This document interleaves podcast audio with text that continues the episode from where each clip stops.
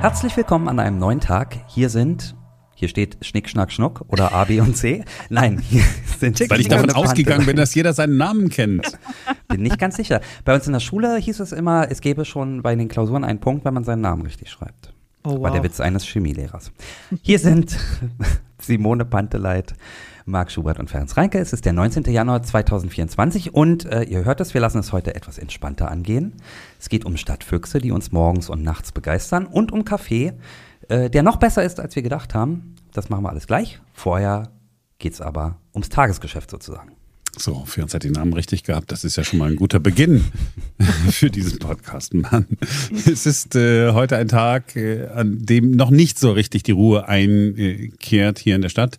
Die Lkw-Fahrer sind es heute, die sagen, wir machen nicht mehr mit. Was ihr da oben macht, das geht so nicht. Sie sind ja schon gestern gekommen zum Teil. Heute Mittag ist dann die Kundgebung am Brandenburger Tor. Es ist alles ein bisschen so, als wäre es aus dem Protesthandbuch der Bauern, oder? Mhm. Ja. ja. genau, Neuauflage. ja, sie fordern unter anderem, dass es keine Erhöhung der Lkw-Maut geben soll. Unser Berlin-Reporter Christian Fuchs war vorhin vor Ort. Hier ist wirklich einiges los, soweit wie ich zumindest hier auf der Straße des 17. Juni gucken kann. Ganz viele Laster. Aus einem äh, habe ich gerade Ingo rausgeholt, der hat äh, gerade noch geschlafen, oder? Richtig, ich bin gerade Ja. aufgestanden. Habe ich dich gestört? Ähm, sag mal, wie war die Nacht für euch? Ja, es war eigentlich eine ganz normale Nacht. Wir sind ja als LKW-Fahrer, das gewohnt, im LKW zu schlafen.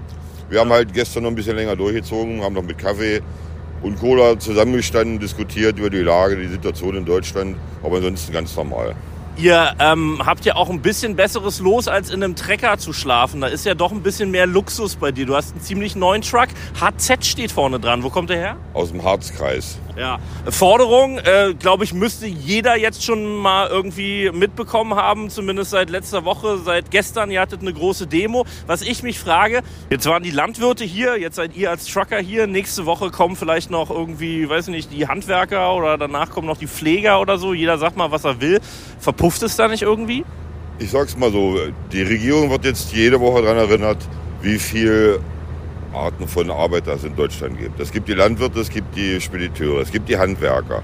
Jeder sagt oder erzählt seine Probleme, die er hat mit der Regierung. Also wir haben heute eine Kundgebung, wo von uns der BLV sprechen wird. Äh, unsere Forderung, die wir haben, also speziell die Forderung der, der Lkw-Fahrer und der Spediteure, wahrscheinlich vorbringend und mal gucken, wie die Regierung darauf reagiert. Wir gucken, wie sich das entwickelt und nicht, wenn nicht, kommen wir halt wieder. Ne? Ja, also Ingo bleibt noch, viele andere auch und auch äh, Traktoren sieht man hier auf der Straße des 17. Juni immer noch genug.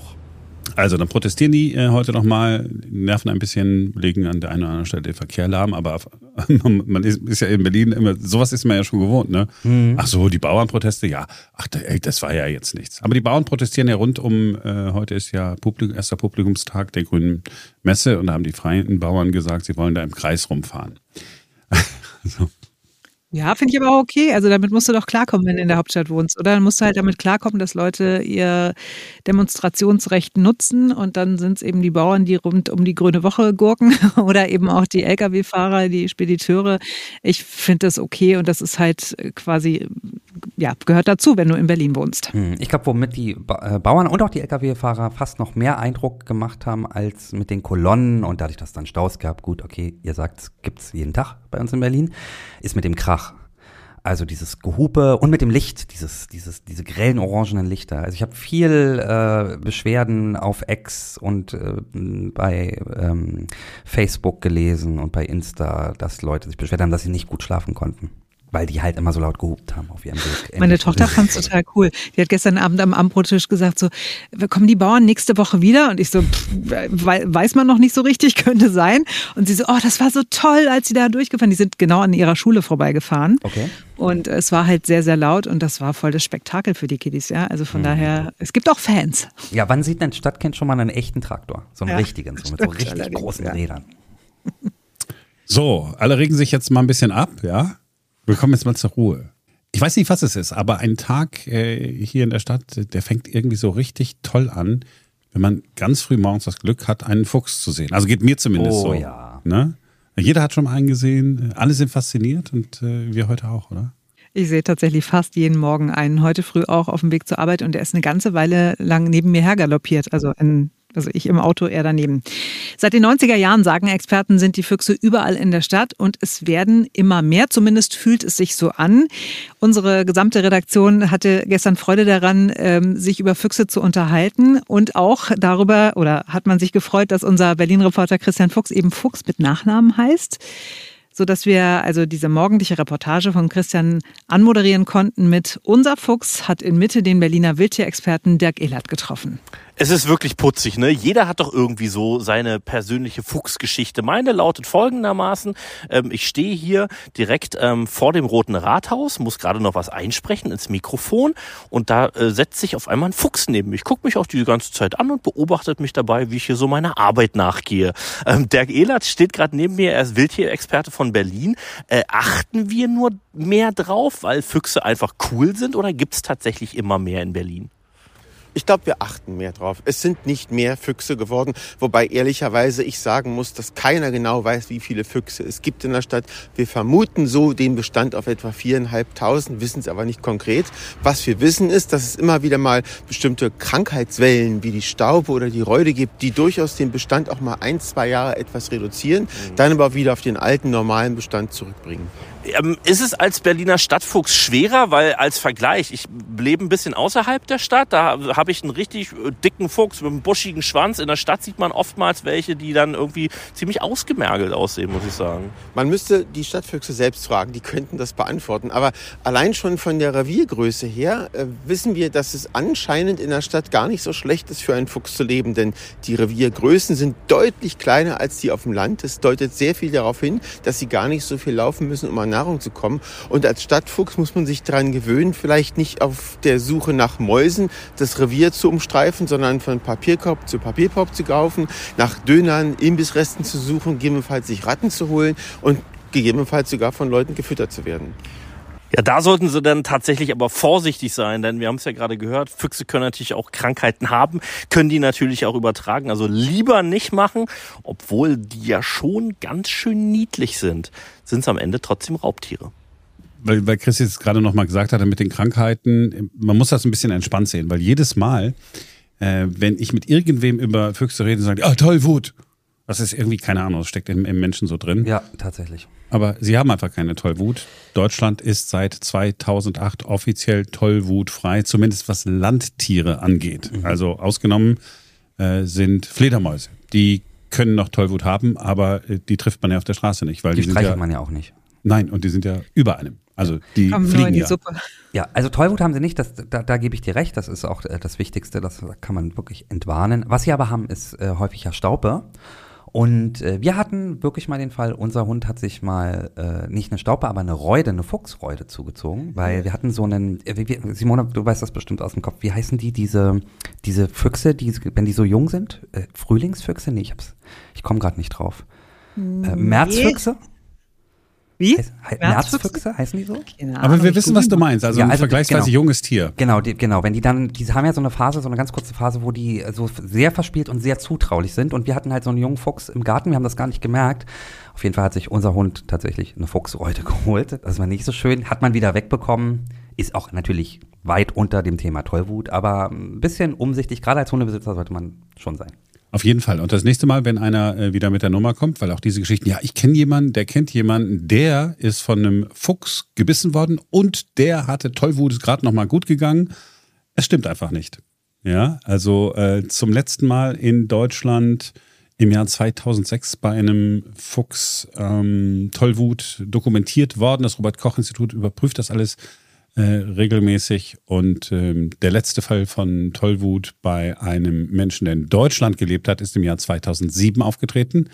Der ist aber in Marokko gewesen und da von einem Hund gebissen worden. Also, ja, nur dass man wissen, dieses, diese äh, Urban Legends, die Füchse sind ganz entspannt, man darf sie sich einfach nur angucken. Können wir jetzt lochen und weg äh, heften. Warte, aber bevor du es wegpackst, ich möchte Ja. noch kurz ergänzen. Ähm, ich habe gegoogelt und tatsächlich ist der Begriff Welpe bei äh, Füchsen bis zu 16 Wochen Alter korrekt. Ah, Welpe. Fuchswelpe. Fuchswelpe, gut.